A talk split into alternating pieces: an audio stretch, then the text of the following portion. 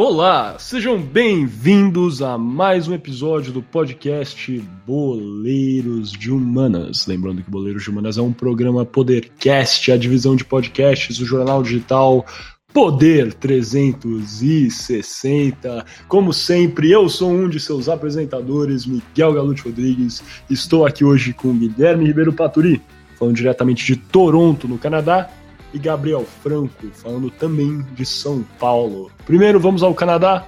Gui, como é que você está se sentindo nesse nosso 34 episódio do podcast Boleiros de Humanas? Alô, pessoal, bom dia, boa tarde, boa noite, cara ouvinte, seja lá de onde você nos estiver escutando nesse mundo mundial. Um prazer enorme estar aqui, como sempre.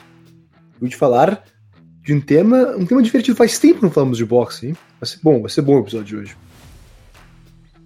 É, certamente. Faz tempo que nós. Nem lembro quanto tinha de de boxe. Foi do Mohamed Ali. Cara, faz mais de Foi ano, eu acho, Ali. na verdade. Outubro de 2020, mais de ano, realmente, quase um ano exato, assim, né, se for pra pensar. Mas bacana que a gente tá falando disso agora, especialmente depois da vitória do Esquiva Falcão no último. Acho que foi no último final de semana, agora a gente tá gravando dia 23 de novembro de 2021, não lembro quando foi a luta exatamente, mas o Esquiva Falcão agora, né? Venceu essa luta é, por uma decisão técnica, né, depois que levou a cabeçada. Está aí com 29 vitórias e 0 derrotas em seu cartel de lutas profissionais. Esquiva Falcão, lembrando que foi medalhista de prata nas Olimpíadas de Londres de 2012 e está agora com a oportunidade de vencer o cinturão é, mundial. Então fica aí nossa torcida para o Esquiva Falcão brasileiro boxeador que vai ter a chance de conquistar esse título tão importante para o boxe brasileiro. Franco, agora você, cara, como é que você está nesse nosso 34 episódio, cara, falando de boxe hoje? E você, cara, tá bravo? Como é que você tá hoje? Muito boa noite, Miguel. Boa noite, Gui. Hoje eu tô, tô cansado, cara. Tive um dia corrido hoje. Eu fui fui, fui, pra, fui pra longe da cidade, cara. Fui pra parar em outra cidade, inclusive. Mas vamos focar no assunto aqui, que é um assunto muito legal, boxe, cara. Boxe lembra de uma coisa, é, uma coisa muito errada, no caso, né?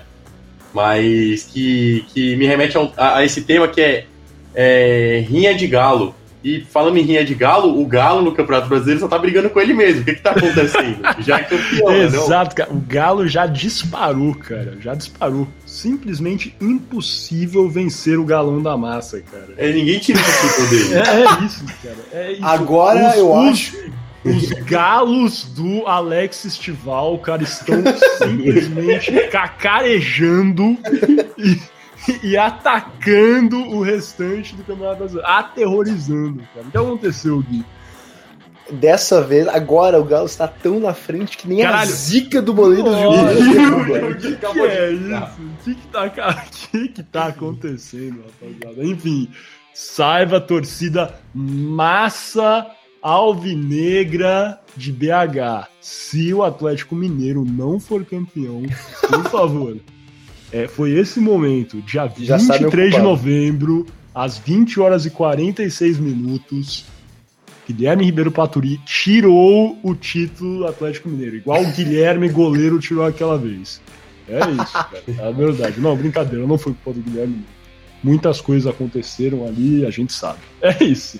Enfim, entrando agora realmente nesse nosso episódio é, como você já sabe, a gente falou aqui no episódio de boxe, realmente nós vamos voltar para os anos 30, né, década de 30, para conversar sobre uma rivalidade muito importante entre os lutadores Joe Louis, o norte-americano, e o alemão Max Schmeling, né, que lutaram em 1936 e depois novamente em 1938. Essa rivalidade é uma das maiores, talvez mais é, festejadas, rivalidades é, do século passado no boxe e que tinha conotações certamente políticas e históricas muito relevantes, principalmente considerando aí o cenário é, político da Alemanha naquele momento em específico.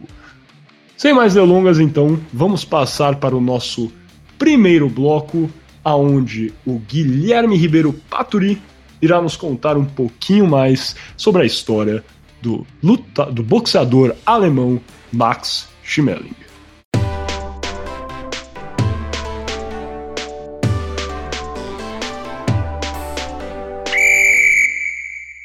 Começamos então o nosso primeiro bloco, nosso kickoff. Lembrando que você está ouvindo o podcast Boleiros de Humanas, um programa Podercast, a divisão de podcast do jornal digital Poder 360. E nesse bloco vamos falar do oponente é, de Joe Lewis, o alemão Maximilian Schmeling, e de suas conexões com o partido nazista alemão.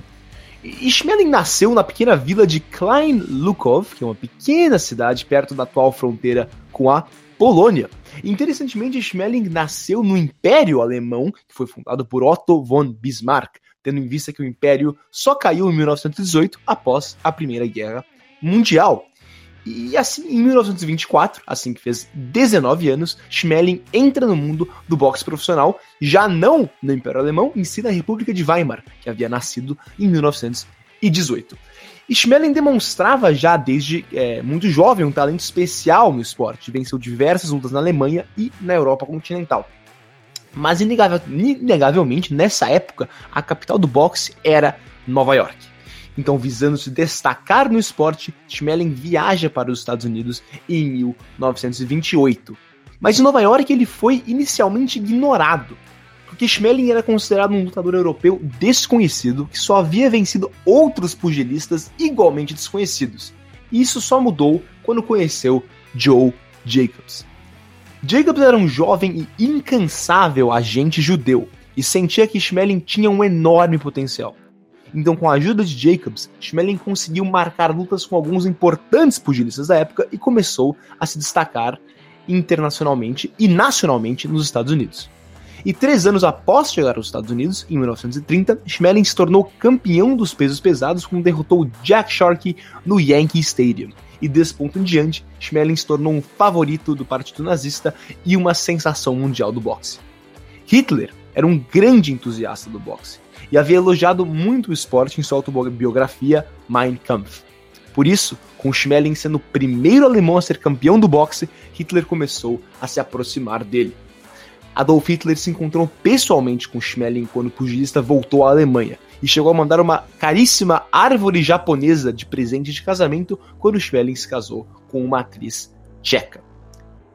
Pouco tempo depois, Schmeling se tornou uma sensação do Terceiro Reich. Suas lutas na Alemanha eram verdadeiros comícios do partido nazista e sua popularidade só aumentava. Mas, ao mesmo tempo que essa popularidade explodia na Alemanha, ela diminuía muito nos Estados Unidos. O povo americano não gostava de Schmeling por sua associação com os nazistas. E como o boxe no país sempre contou com a massiva participação de judeus, a antipatia a Schmeling crescia exponencialmente devido ao tratamento que os judeus recebiam na Alemanha nazista. Chegou ao ponto do governo alemão pressionar Schmeling a se livrar de seu agente Joe Jacobs, porque, novamente, Joe Jacobs era um judeu. Schmeling se recusou e chegou até a pedir a Hitler pessoalmente para não ter que demiti-lo. E os nazistas cederam um pouco. É, Jacobs foi proibido de representar Schmeling na Alemanha, mas é, Schmeling pôde continuar sendo assessorado por Jacobs nos Estados Unidos. Porém, o agente foi rebaixado a uma posição menor em seu staff e seu acesso ao pugilista foi drasticamente reduzido. Mas também é importante destacar que Schmeling não era só útil aos nazistas como garoto propaganda para o regime. Em 1936, em meio a ameaças que os Estados Unidos boicotariam os Jogos Olímpicos de 1936, que seriam sediados em Berlim, Schmeling, a pedido de Hitler, assegurou a Avery Brundage, presidente do Comitê Olímpico Estadunidense, que atletas negros seriam bem tratados na Alemanha. Isso foi um dos fatores cruciais para assegurar a participação dos Estados Unidos nos Jogos Olímpicos. E lembrando que temos aqui no Boleiro de Humanas um, pro, um programa só sobre os Jogos Olímpicos de Berlim, de 1936. Ficou muito bom o episódio, é modesta parte. Recomendo que a você, caro ouvinte, que escute esse episódio caso esse tema te interessa.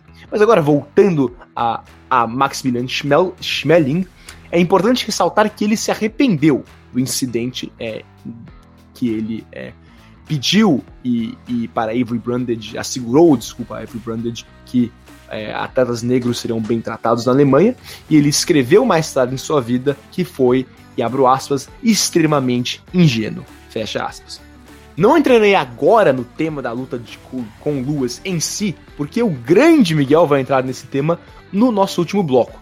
Então vou concluir rapidamente falando sobre a vida de Schmeling depois das lutas com luas.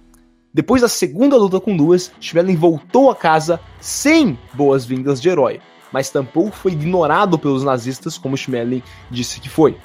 Ele foi convidado para e participou do comício nazista anual em Nuremberg.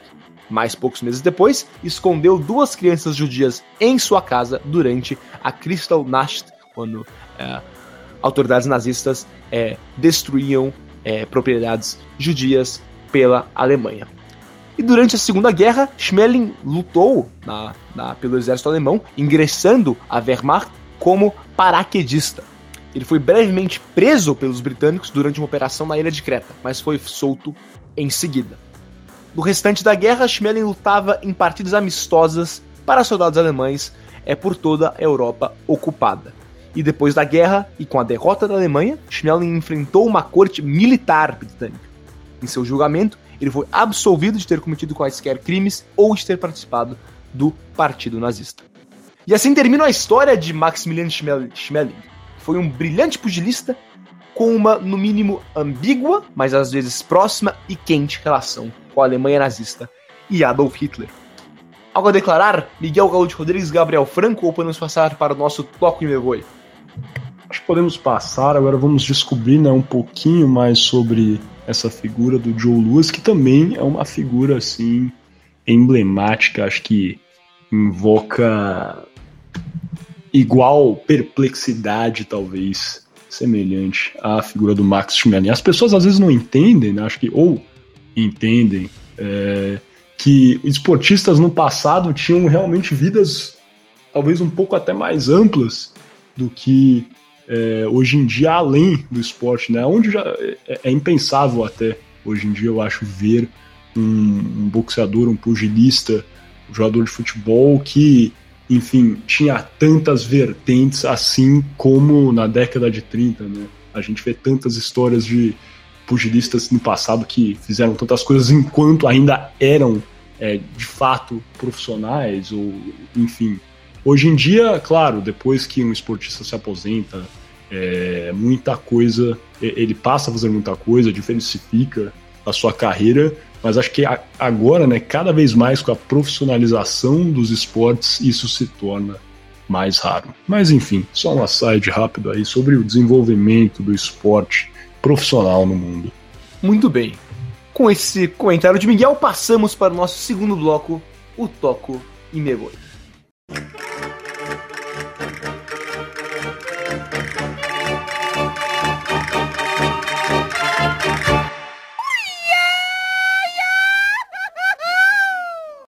Muito boa noite, caro ouvinte. Você está agora no Toco e Me Voe e quem vai conduzir este bloco sou eu, Gabriel Franco. É... Gostaria de lembrar que vocês estão escutando o podcast Boleiro de Humanas, que é um podcast da divisão Podercast, a divisão de podcasts do jornal digital Poder 360. É... Bom, conforme já foi dado de spoiler no, no assunto geral, e principalmente falando do Max Schmeling, eu vou falar um pouquinho agora sobre quem que foi Joe Louis. Bom, Joe Louis, é, que no caso é um apelido para Joseph Louis Barrow, Barrow é, que, também, que também era chamado de Brown Bomber. Aí você me pergunta por que eu vou falar, eu não sei por quê.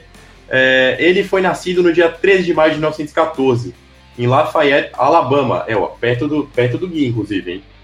É, e ele morreu em 12 de abril de 1981 em Las Vegas, como todo bom boxeador americano vai morar em Las Vegas depois da vida de muitas glórias.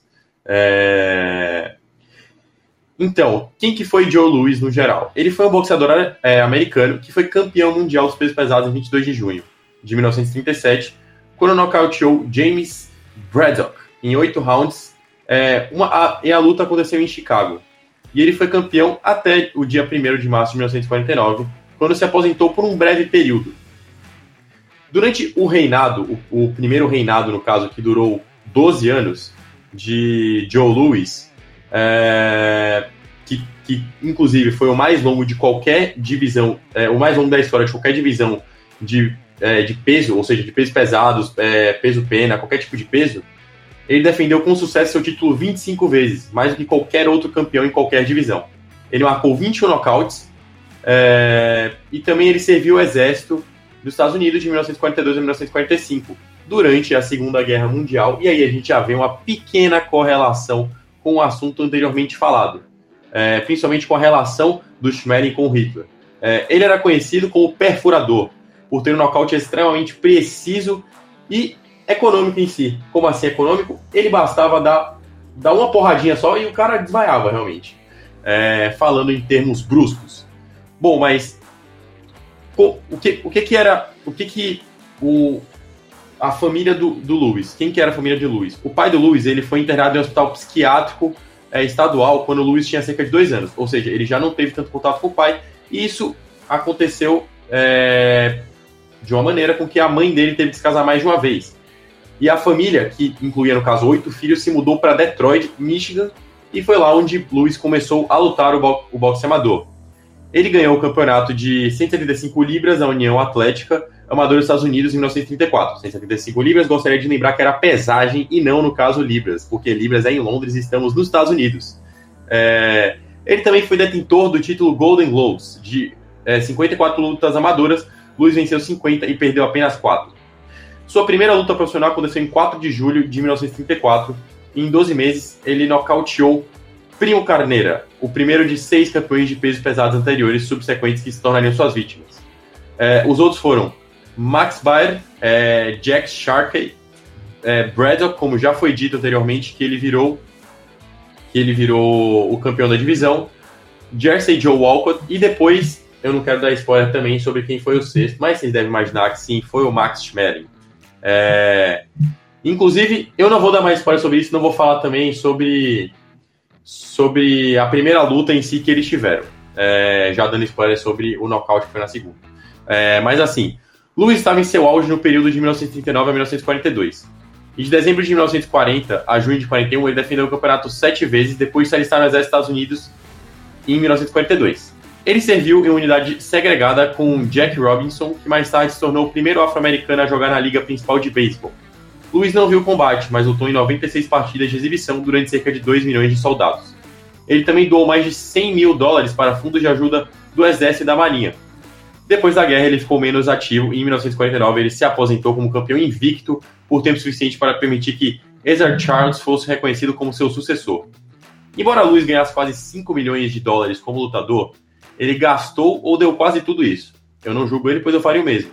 É, quando a Receita Federal exigiu mais de um milhão em impostos e multas atrasadas, ele foi forçado a voltar ao ringue para pagar as suas dívidas.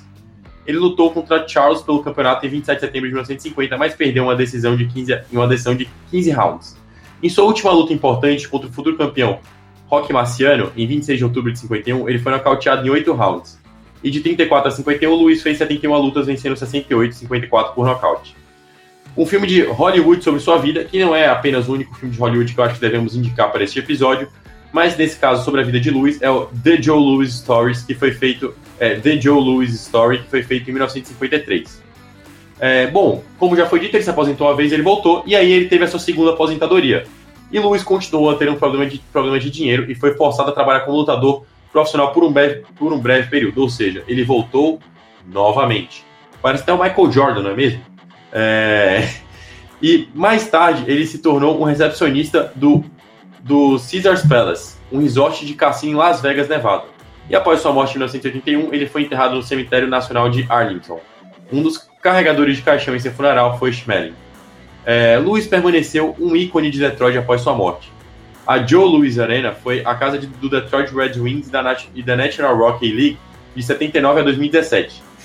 E um conhecido monumento público a Lewis, é, um braço de 7,3 metros com punho cerrado suspenso em uma moldura piramidal foi erguido no centro de Detroit em 1986. Lewis foi introduzido no Hall da Fama do Boxe da Ring Magazine em 1954 e no Hall da Fama International do Boxe em 1990. Ele foi postumamente condecorado com a medalha de ouro do Congresso em 1982. Assim encerra essa breve, é, não tão breve assim, mas essa breve, é, esse breve resumo, essa breve biografia de quem foi Joe Lewis. Gostaria de saber se tanto o Miguel quanto o Gui tem algo a acrescentar sobre essa mini biografia. Eu, eu queria só ressaltar né, que, que é interessante isso, que o, o Lois teve uma vida difícil depois de se aposentar do boxe, né, sofrendo com falta de dinheiro, etc., é, enquanto o, o Schmeling não.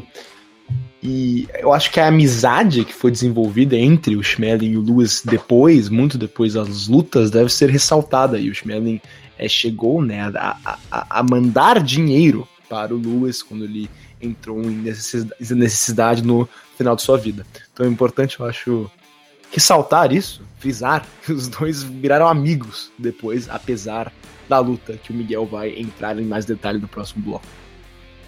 É, com certeza, uma história triste, né? Acho que, é, igual falei, espero que cada vez mais se torne é, algo raro, mas querendo ou não, principalmente quando analisamos esportistas do século anterior, é, a miúde observamos histórias né, tristes de indivíduos que, enfim, muito porque não havia, principalmente se for parar para pensar na década de 30, né? E o Franco pode falar muito melhor disso. Acho que contratos de publicidade que hoje em dia são muito é, proveitosos, etc., auxiliam muito que é, esportistas se organizem financeiramente, não existiam, não estavam tão presentes na época, né? Então isso com certeza era um problema e, e a verdade é que não existia um auxílio. Talvez se hoje em dia falta auxílio, né? É, até mesmo, né, quando eu falo auxílio, eu quero dizer organizacional para as carreiras, é, auxílio psicológico para esses esportistas, na década de 30, com certeza era muito menos. Então, essas histórias aí onde atletas perdem seus dinheiros são muito mais comuns até no século anterior, mas com certeza é uma história muito bonita de companheirismo e amistosidade dentro desse esporte entre dois grandes campeões do box mundial. É, eu acho que até um ponto bom que vocês tocaram que eu achei, eu não achei tão relevante assim trazer no, na, na fala, que eu acho que tem tanta coisa melhor para mostrar até do Max Schmeling do que ficar mostrando apenas a questão da falência dele, né, querendo ou não, é que o que o Max, como muitos dos atletas profissionais, ele teve um problema sério com drogas, né? É, isso acaba afetando um pouquinho também na questão psicológica, que nem o Miguel disse é, que é muito difícil, até hoje em dia é muito difícil para atletas de alto nível, principalmente os que vêm de baixo escalão, que nem o que nem no caso de Joe Lewis, que veio de uma família tão grande, uma família com tão pouco recurso a dar para ele, é, que, que às vezes é incontrolável a ação, as ações que, a, que, a, que essa pessoa pode tomar. É muito do nada que vira literalmente a chavinha para essa pessoa ela passa de um ambiente onde ela não tem nada para um ambiente onde ela tem tudo, todo mundo quer conhecer ela, todo mundo quer levar ela para fazer coisas e acaba pode acabar subindo um pouco a cabeça além e não ter esse apoio psicológico, principalmente que ele não tinha naquela época. Se muitos jogadores, muitos atletas profissionais já não têm hoje em dia esse apoio psicológico, imagina naquela época então. É, bom, é, não sei se o Gui ou o Miguel tem algum outro ponto para adicionar, senão acho que podemos encerrar o, o blog. Fechado. Então assim eu encerro o Top Me Voe. Gostaria também de solicitar aqui, lógico, vocês busquem mais a fundo pontos mais interessantes sobre a história de Joe Louis. Assim como eu comentei, esse último ponto que eu achei legal não mencionar, às vezes, para poder não manchar a história tão bonita quanto foi a história dele no boxe, é de extrema importância que vocês, que vocês busquem cada vez mais conhecimento e também se aprofundem cada vez mais no que falamos, pois falamos, às vezes, muito por cima do que gostaríamos.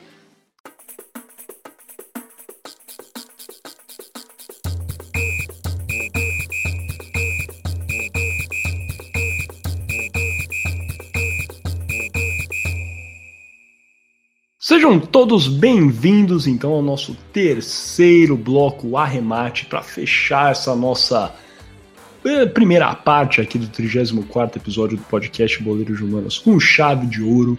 Lembrando que Boleiros Humanas é um programa Podercast, a divisão de podcasts do jornal digital Poder 360. E de fato, agora que vocês já conhecem o Mark Schmeling, é, pugilista alemão, e conhecem também o Joe Lewis, na história dos dois, vamos entrando nos conflitos, né, os confrontos dentro do ringue entre Lewis e Schmeling, né, uma das rivalidades do boxe é, mais famosas, eu, eu, gostaria de dizer muito também, pela questão política que rodeava essa questão, como a gente já viu. É, é importante dizer né, que as lutas ocorreram é, entre 1936 e 1938, ou seja, bem né, numa segunda metade aí, mais pro final da década de 30. E a primeira luta em 1936 foi uma luta que né, colocava o Joe Lewis, que era realmente um fenômeno jovem, ele representava toda a virilidade e realmente essa velocidade.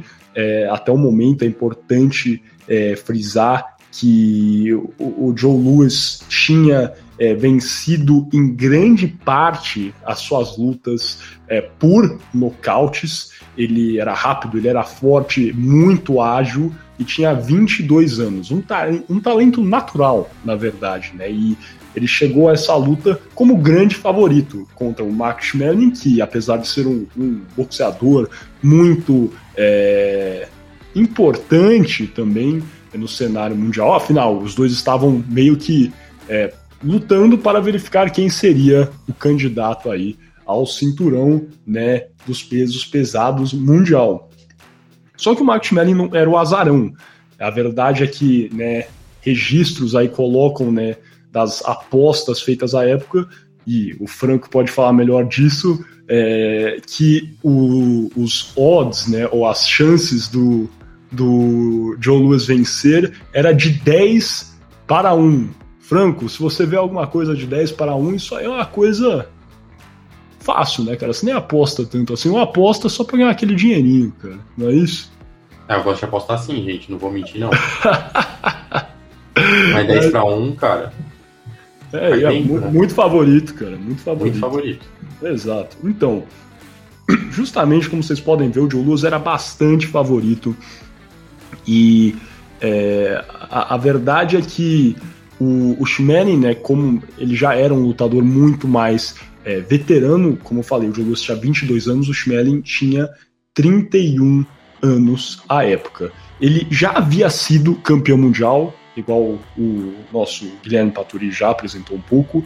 Ele havia vencido o cinturão em 1930, quando ele lutou contra Jack Sharkey e venceu é, via é, uma falta técnica, né? O Jack Sharkey foi desqualificado e, enfim, em 1932 ele perde para o Jack Sharkey numa revanche aí mas a verdade é que o Schmeling já era aí um, um ex-campeão é, mundial na verdade.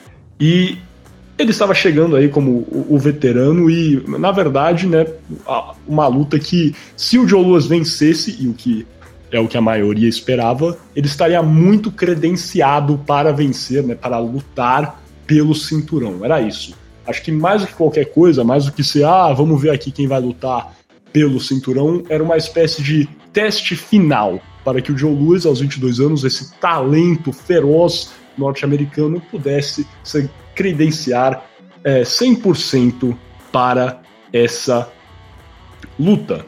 E a verdade é que né, nessa preparação, o Schmeling, acho que num, num quesito bem alemão, assim, pragmático, se preparou muito, muito, muito é, psicologicamente, né? Eu acho para vencer o Joe Lewis. Aqui eu já tô dando um spoiler, sim, o Mark Manning vai vencer, o Azarão vence essa primeira luta. Por quê? O que ele fez? Ele, ele pegou, né, e tinha todo um mito, né, que eu já falei, tinha constru... o que havia sido construído na época era o mito do Joe Lewis, que a, a verdade é que a maior parte dos, dos lutadores, dos boxeadores, então perdiam as lutas, na opinião de Schmeling, para o Joe Louis antes de entrar no ringue. Ficavam com medo da velocidade, agilidade, da força e assim não tinham a estratégia necessária porque já estavam abalados antes de entrar no ringue. Assim o Schmeling se preparou e estrategicamente assistiu horas e horas de é, clipes, né, é, filmes realmente gravados aí é, no maior estilo da década de 30 do estilo de luta do Joe Lewis, ou seja, ele estudou e pensou, né? Acho que isso aí, se eu parar pra pensar, década de 30, um estudo via filme, deve ser realmente um dos primeiros estudo em grande escala, assim, feitos dentro, né, é, do esporte profissional. Hoje em dia é comum, né, a gente vê tantos treinadores de futebol, né, analistas de desempenho. Isso aí é, é, é corriqueiro no futebol, no boxe, no golfe, análise de filme. Mas aí a gente estava vendo em 1936 Max Schmeling utilizando isso aí realmente para compreender o estilo que o Joe Louis usava para boxear e realmente o vencer utilizando, né, a estratégia.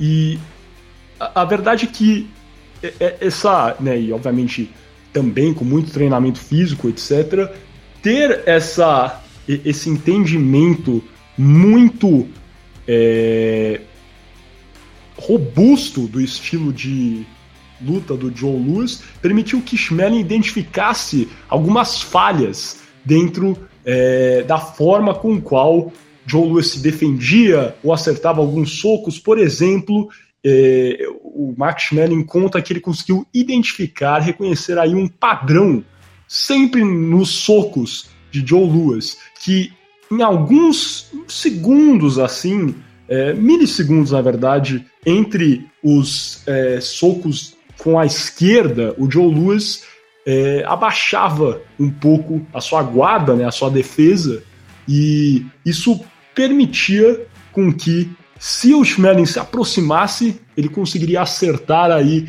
mais é, socos naquela é, região. Então, assim, ele identificou aí outros e, e, e, muitos pontos pelos quais ele poderia utilizar para vencer o norte-americano. E a verdade, né, é que enquanto o Max Schmeling treinava e assistia filmes e se preparava psicologicamente, o Joe Lewis estava vivendo já uma vida de estrela. Ele, é, meses antes da luta, já estava participando da filmagem é, de um é, filme de né, long, um longa-metragem chamado Spirit of Youth, um filme hollywoodiano, na verdade, e ele, é, como ator, a, atua na, nesse filme como um, boxeador e ele tinha acabado de se casar né, aos 22 anos, também estava pensando é, em outras coisas, vivendo realmente é, uma vida um pouco é, mais é, adoidada, né, para citar um outro filme aí, e não se preparou, né, igual muitos relatos contam, é, para essa luta como ele deveria. Ele já estava super confiante que ia vencer o Max Schmeling, o velho Max Schmeling, e daí teria a chance de se tornar o grande campeão é, mundial. No entanto, né, a gente chega à luta em 1936. Como vários já esperavam que o Joe Louis ia vencer, a, o público até que não foi dos maiores. Foi um bom público no Yankee Stadium em Nova York. 45 mil pessoas, aí perto de 45 mil pessoas foram assistir a luta. E para o choque, né, para todo mundo que estava presente, a luta foi exatamente como o Schmeling tinha planejado. Ele esperou o seu momento e no segundo round ele conseguiu acertar socos muito relevantes que após né, uma luta realmente cansativa, etc., no 12 segundo round conseguiu nocautear completamente Joe Louis. Foi o primeiro nocaute da carreira de Joe Louis e é mais relevante do que isso até, eu acho. Né, no, no boxe, como vocês devem saber, quando tem uma vitória por nocaute é quando o pugilista é derrubado e não consegue se levantar com a contagem de 10, né? 10 segundos, já devem ter visto essa cena em algum filme, algum seriado, e daí o outro é, boxeador vence. É, mas é, é, é, pior do que isso, não, ou até mais relevante do que isso, acho que é o termo mais correto a se utilizar aqui. O Joe Louis jamais havia sido é, levado à lona, né? ele nunca tinha recebido, nunca tinha estado no chão, ou seja, no, a ponto de levar um nocaute, nunca tinha caído. É, e essa foi realmente o, o, eu acho que a grandeza aí por trás dessa estratégia do pensamento de Max Schmeling nessa primeira é, vitória. E a verdade é que nessa derrota, da forma que ela ocorreu também, foi uma espécie de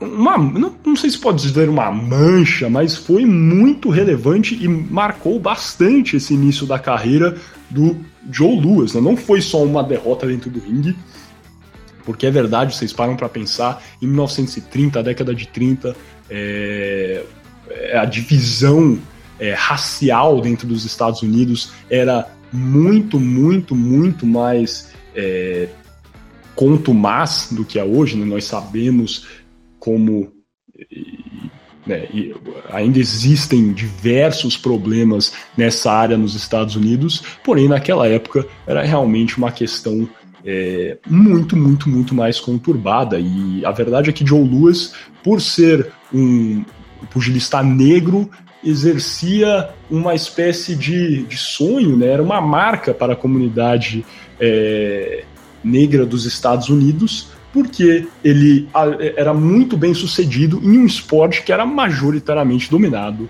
por brancos. Você vê aí todos os grandes é, boxeadores da época, todos brancos, Rock Marciano, o próprio Schmeling, é, etc. E essa derrota né, para o Max Schmeling, ainda mais esse branco, um alemão, é, ainda mais considerando a política da Alemanha à época, foi um, realmente um, um baque muito forte para o Lewis, principalmente dentro da comunidade é, afro-americana. É, e os jornais, né? Tinham, tinham jornais, tinham a, a, mídia negra nos Estados Unidos, que tinha realmente né, uma divisão muito forte, a época é importante. Claro que ainda existem né, é, publicações específicas é, afro-americanas nos Estados Unidos, muito é, até remanescentes dessa época como um símbolo né, de orgulho afro-americano, orgulho negro, mas aquela época havia uma divisão ainda maior e os jornais, né, a mídia negra, realmente caiu em cima do Joe Lewis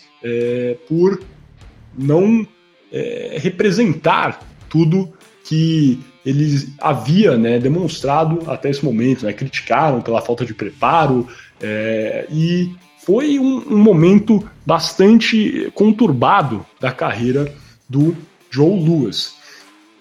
E, como o Gui já falou, né, o, o Max Schmeling volta à Alemanha e ele é celebrado como um herói nacional e muito embora o Gui já entrou aqui na relação talvez um pouco próxima, calorosa aí do Max Schmeling e o partido é, nazista, ele não entra oficialmente, não se filia ao partido nazista, muito embora o Hitler e né, o ministro Joseph Goebbels, é, que tocava toda a máquina de propaganda do partido nazista, é, queriam ir e realmente tentaram, né, fizeram é, um processo de aproximação é, com o Max Schmeling, como a gente já viu, e, e também, na verdade, é, utilizaram a imagem de Schmeling após essa vitória acachapante sobre é, um negro norte-americano como é, uma figura da é, força né, da raça ariana, entre todas as aspas possíveis, né, utilizando esse termo é, abtruso né, que os, o partido nazista utilizava para se referir aos brancos é, à época como uma raça superior, entre todas as aspas, de novo. E mesmo com essa vitória e, e, toda a relevância que ela teve, a verdade é que o Schmeling não recebeu a oportunidade de lutar contra o campeão à época, né, o, o dono do cinturão dos pesos pesados, James J. Braddock, é, imediatamente, porque né, com vocês param para pensar aí, metade de 1976, o Hitler já estava com planos cada vez mais é, agressivos, e a gente vê né, aquela demonstração de força realmente nas Olimpíadas de Berlim, igual o Gui já falou, temos aí um ótimo episódio é, sobre isso, todo aquele militarismo forte do partido nazista e né, o, o cinturão que estava associado à associação né, mundial é, do boxe, a, federação, né, eles acreditaram que não era melhor, não era aquele momento, porque era sediado justamente nos Estados Unidos. Eles não queriam um pugilista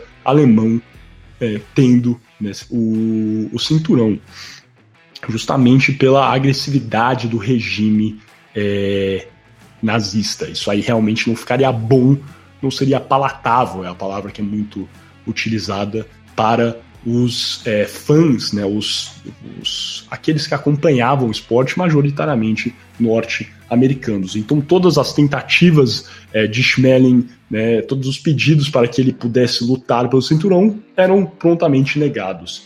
E a verdade é que em 1937, quem recebe a chance de lutar pelo é, cinturão foi Joe Louis, né? Joe Louis luta com o James Braddock, que vence, ele se torna realmente o campeão mundial dos pesos pesados. É, no entanto, né, mesmo ele tendo esse cinturão, é, ele sentia né, um peso muito forte da derrota para o Max Schmeling. E era como se o cinturão dele fosse carimbado, né? Você não venceu aquele que realmente merecia a chance de lutar por esse cinturão. Então, em 1938, em junho de 38, quase, na verdade, dois anos, né? Porque a luta foi no dia 19 de junho de 36 e a revanche foi no dia 22 de junho de 1938. É, acontece a revanche entre Lewis e Schmeling de novo no Yankee Stadium em Nova York, dessa vez casa lotada, 70 mil pessoas esperando realmente ver esse segundo confronto entre os dois é, pugilistas e tinha realmente uma conotação política muito, muito, muito forte. É, e né, o Joe Louis já afirmou que ele estava representando, né, abrem aspas aqui, é, ele tinha realmente essa, esse peso de representar toda a é, América, né, todo os Estados Unidos nessa luta realmente contra o, o partido nazista, muito embora né, o Max Schmeling, como a gente já falou, não fosse realmente filiado, etc., o, o Joe Louis estava representando os Estados Unidos contra a Alemanha.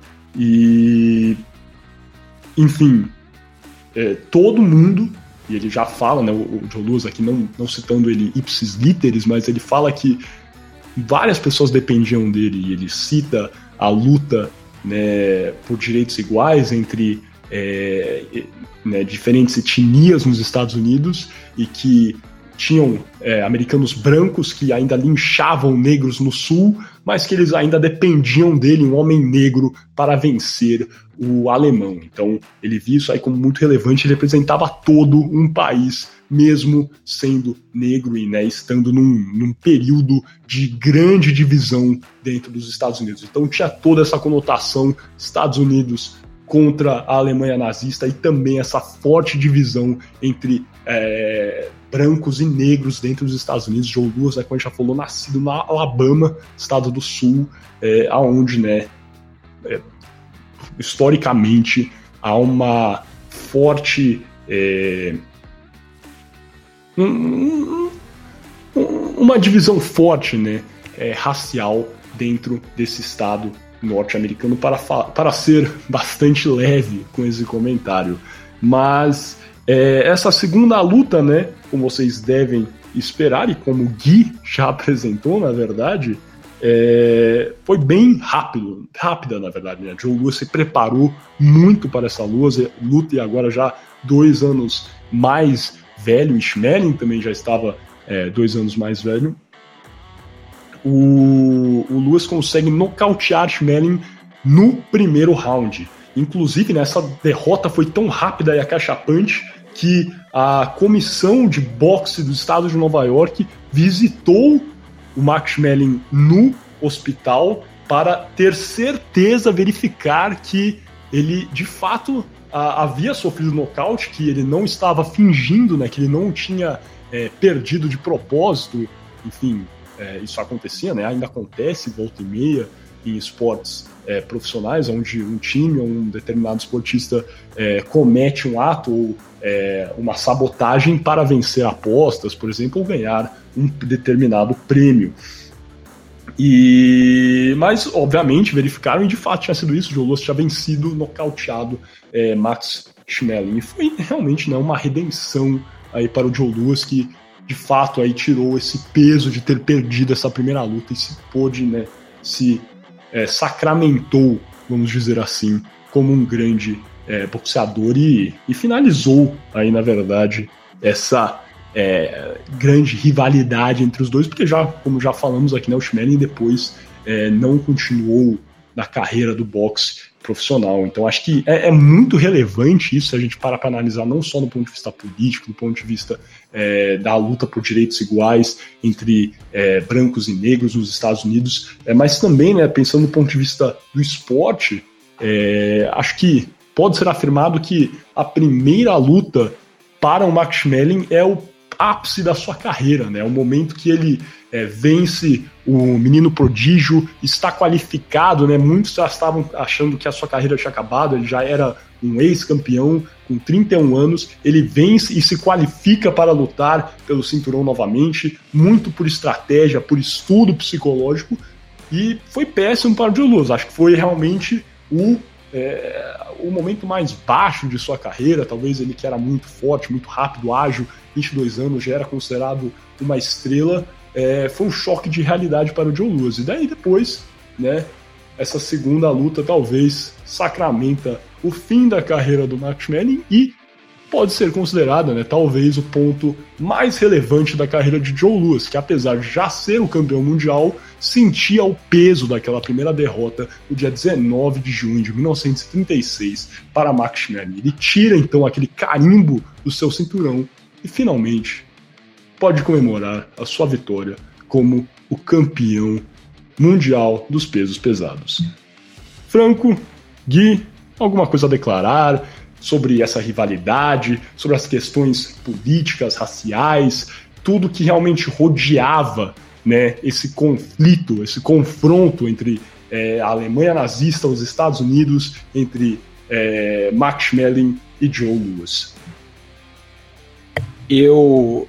Não exatamente sobre isso, mas eu queria só comentar que, que a gente fosse falando no começo, né, Miguel, que o, o, o, o Joe Lewis era extremamente favorito na luta contra o, o Max na primeira luta, claro, de 10 para 1. E eu lembrei de quando fizemos o episódio do Muhammad Ali, que no famoso Rumble in the Jungle, que foi uma luta entre George Foreman e Muhammad Ali no Zaire, atualmente República Democrática do Congo, em Kinshasa. É, o George Foreman entrou na luta como favorito de 4 para 1 e também foi derrotado pelo Ali numa luta que foi considerada uma das maiores da história do boxe. E, e, e, então é similar, não é mesmo? A primeira luta de 36 entre o Schmeling e, e o Joe Louis, porque, enfim, o Schmeling foi como. É, aliás, o Lewis foi como o favorito e perdeu para o desafiante Ishmael. Perfeito, ótimo comentário, Gui, bem lembrado, hein? E voltando, né?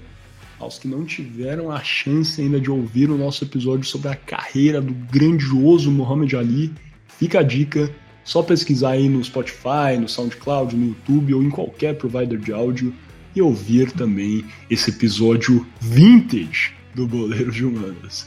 Mas sem mais delongas, então vamos fechar essa nossa primeira parte aqui, terminando o nosso arremate. É, convidar vocês a ouvirem a segunda parte do podcast Poder de Humanas. Novamente, está vendo no YouTube, é só deixar o vídeo rolar, que vai começar daqui a pouquinho. Está vendo em algum desses é, sistemas, é só clicar na segunda parte, está em cima, embaixo, do lado. Vamos ter o nosso tradicional quarto bloco o Shootout, onde vamos fazer aquele jogo rápido de perguntas e respostas sobre os temas debatidos hoje. A gente responde aqui, você responde em casa e a gente se diverte junto. Depois vamos ter o quinto e último bloco, as alternadas, aquele nosso rápido debate também sobre o que já conversamos aqui hoje. Muito obrigado e até daqui a pouquinho.